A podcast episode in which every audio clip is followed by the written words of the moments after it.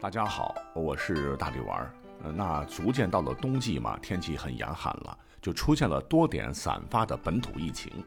可是呢，号角一吹，你会发现，为了百姓安危，太多太多的无名英雄和公益团体勇敢站出来，冲在一线与病毒鏖战。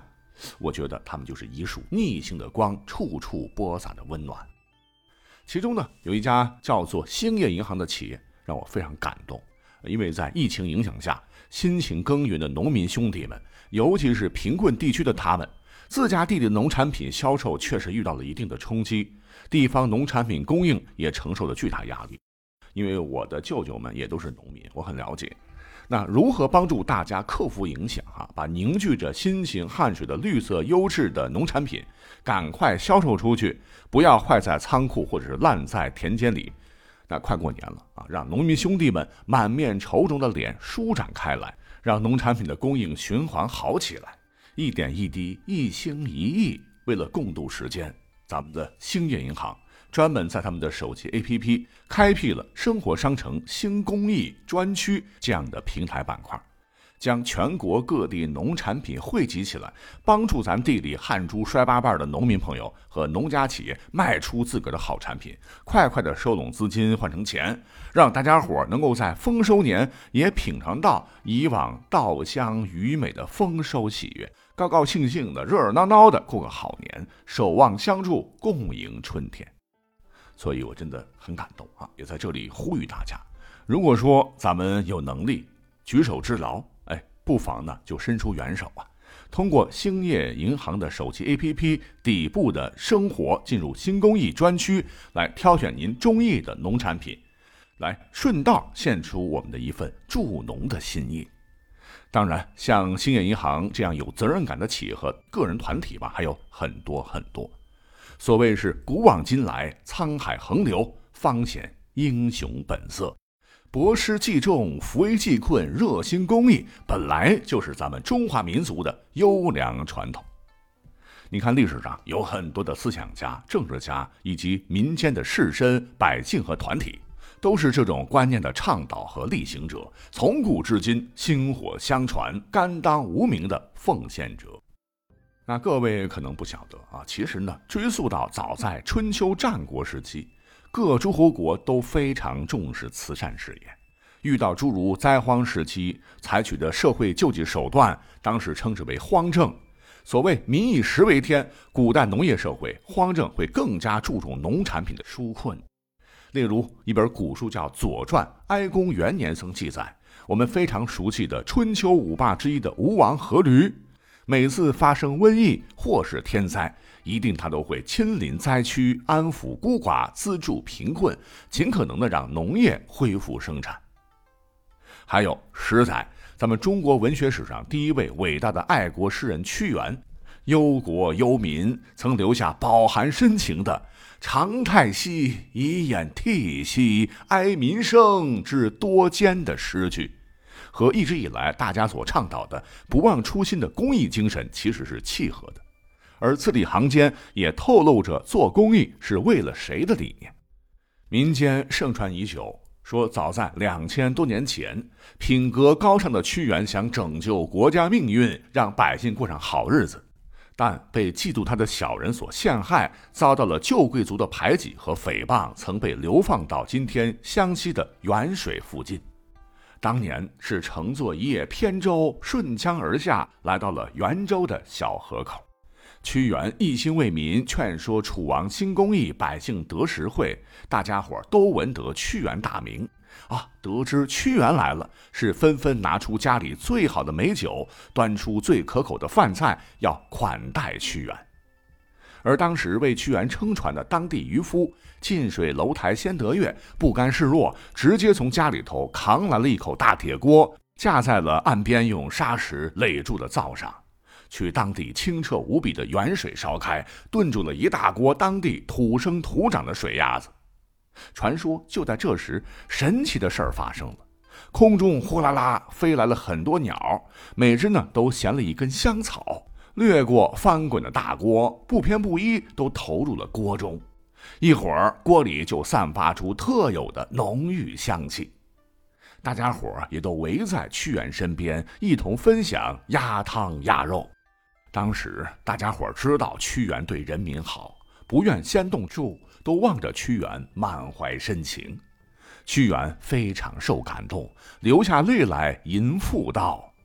原有止兮力有兰，思公子兮未敢言。”而这一句呢，也成为其代表作《湘夫人》中的名句而流传千古。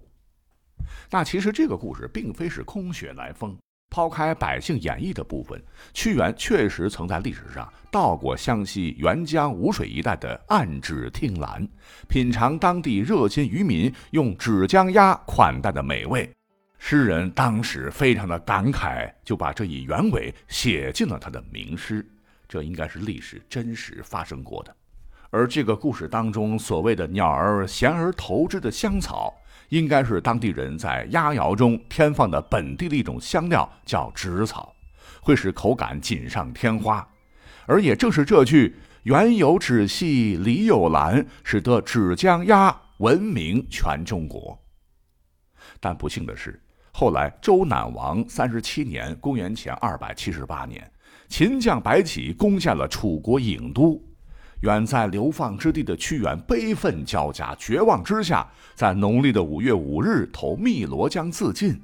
那后世百姓为了纪念屈原，干脆将元州改为了芷江，直到今天。所以说，如果您有机会去过怀化地区游览观光时，一定要品尝一下当地的农家特色，传承了千年工艺的芷江鸭。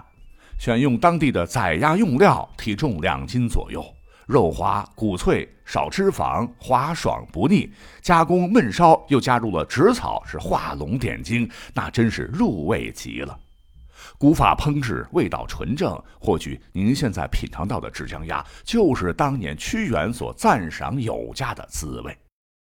那如果说您暂时来不了咱们的怀化地区，也想尝尝的话，为助农助力乡村振兴。当地生产的和祥牌芷江鸭，请大家一定要多多支持，动动手指到咱们兴业银行手机 APP 底部“生活”进入生活商城“新公益”来选择购买。那很多鸭苗都是咱们当地芷江侗族自治县生活遇到困难的农民朋友来养殖的。那在这里感谢大家的爱心。那目前呢有促销，可是有时限。如果说您领券可以优惠二十。原来呢，四百五十克乘以二的卖七十八元，现在到手价仅需五十八元，我觉得非常划得着哈，大家绝对有口福啊，赶紧点起来。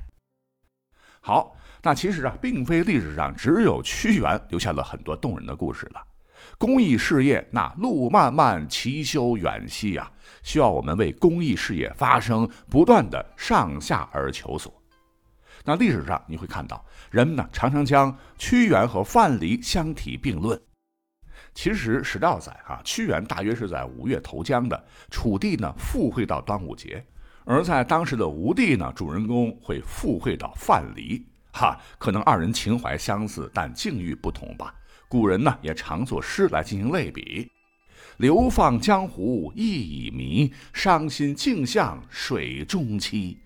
宫廷遭弃何须死？万里山河那范蠡。不过呢，就公益为民而言，那我发现两者的看法也是惊人的一致啊。只不过结局，屈原是以殉国而告终。另据司马迁所著的《史记》所言，范蠡功成名退以后，就隐居江湖，然后选择了另外一条道路。他是弃政从商致富，成为了一方富贾，号陶朱公。可是呢，老人家有钱从不乱花，而是十九年之中三掷千金，在分散与贫交疏昆地，就是将钱财的绝大部分分给了穷朋友和困难兄弟。这个千金呢，大概是今天的一千多万人民币吧，如果简单换算的话，堪称裸捐鼻祖。范蠡由此也成为了咱们中国有记载的最早的公益活动家之一，而正是这些前辈们的鼓舞，那后世呢也涌现出了不少先进的典型。再如到了西汉宣帝时，有个人叫做黄霸，他乃是在范蠡死后三百多年后被史书正式记载称颂的公益家。当年也是为了帮助更多老百姓走上致富路、脱贫奔小康，他带头在府衙里开办养殖场，鸡鸭猪羊鱼一呼噜，让贫困的农民朋友免费领苗来饲养，使得原本极端贫困的颍川郡的牲畜养殖业是红红火火。老人家又用自个儿的好名声来背书，联系市场问题，联络牛车马车，解决运输问题，把县城的农产品卖到了大都市，比方说长安、洛阳什么的，价格翻了好几番。老百姓赚了钱，腰包鼓鼓不说，连当地的孤寡贫困者逢年过节的食物问题也一并解决了，被称作西汉第一好官。而后世呢，还有一位大文豪，那不得不提。就是被人所称道的“先天下之忧而忧”的范仲淹，他率先曾在苏州设立义庄，置良田十余顷，将每年所得租米自远祖而下，是诸房宗族记其口述，供给衣食及婚嫁丧葬之用。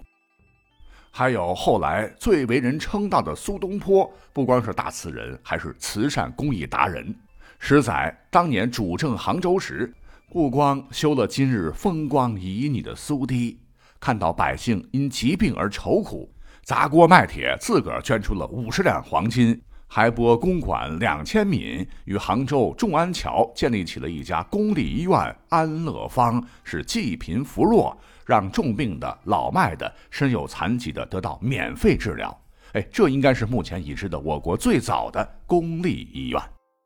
从历史上看。那作为公益事业古代的天花板，宋朝当年在各个领域也出现了不少热衷于公益的商会和组织，如收养乞丐、残疾人和孤寡老人的福田院、居养院等等。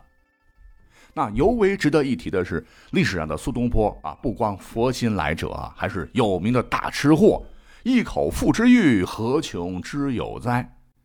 说是在北宋元丰二年，就是公元一零七九年，苏轼因乌台诗案被贬至黄州，担任了一个毫无实权的小官儿，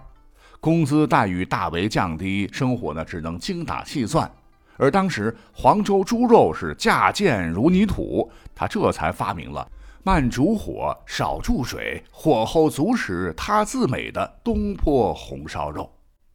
舌尖中国曾言道。高端的食材往往只需要采用最朴素的烹饪方式。那苏东坡那个时候就知道这般道理，是就地取材，将萝卜、白菜洗净、切碎、去汁儿，放入煮沸的水中，再加生米和生姜，以油碗复之，做成了东坡羹啊！那真是营养美味。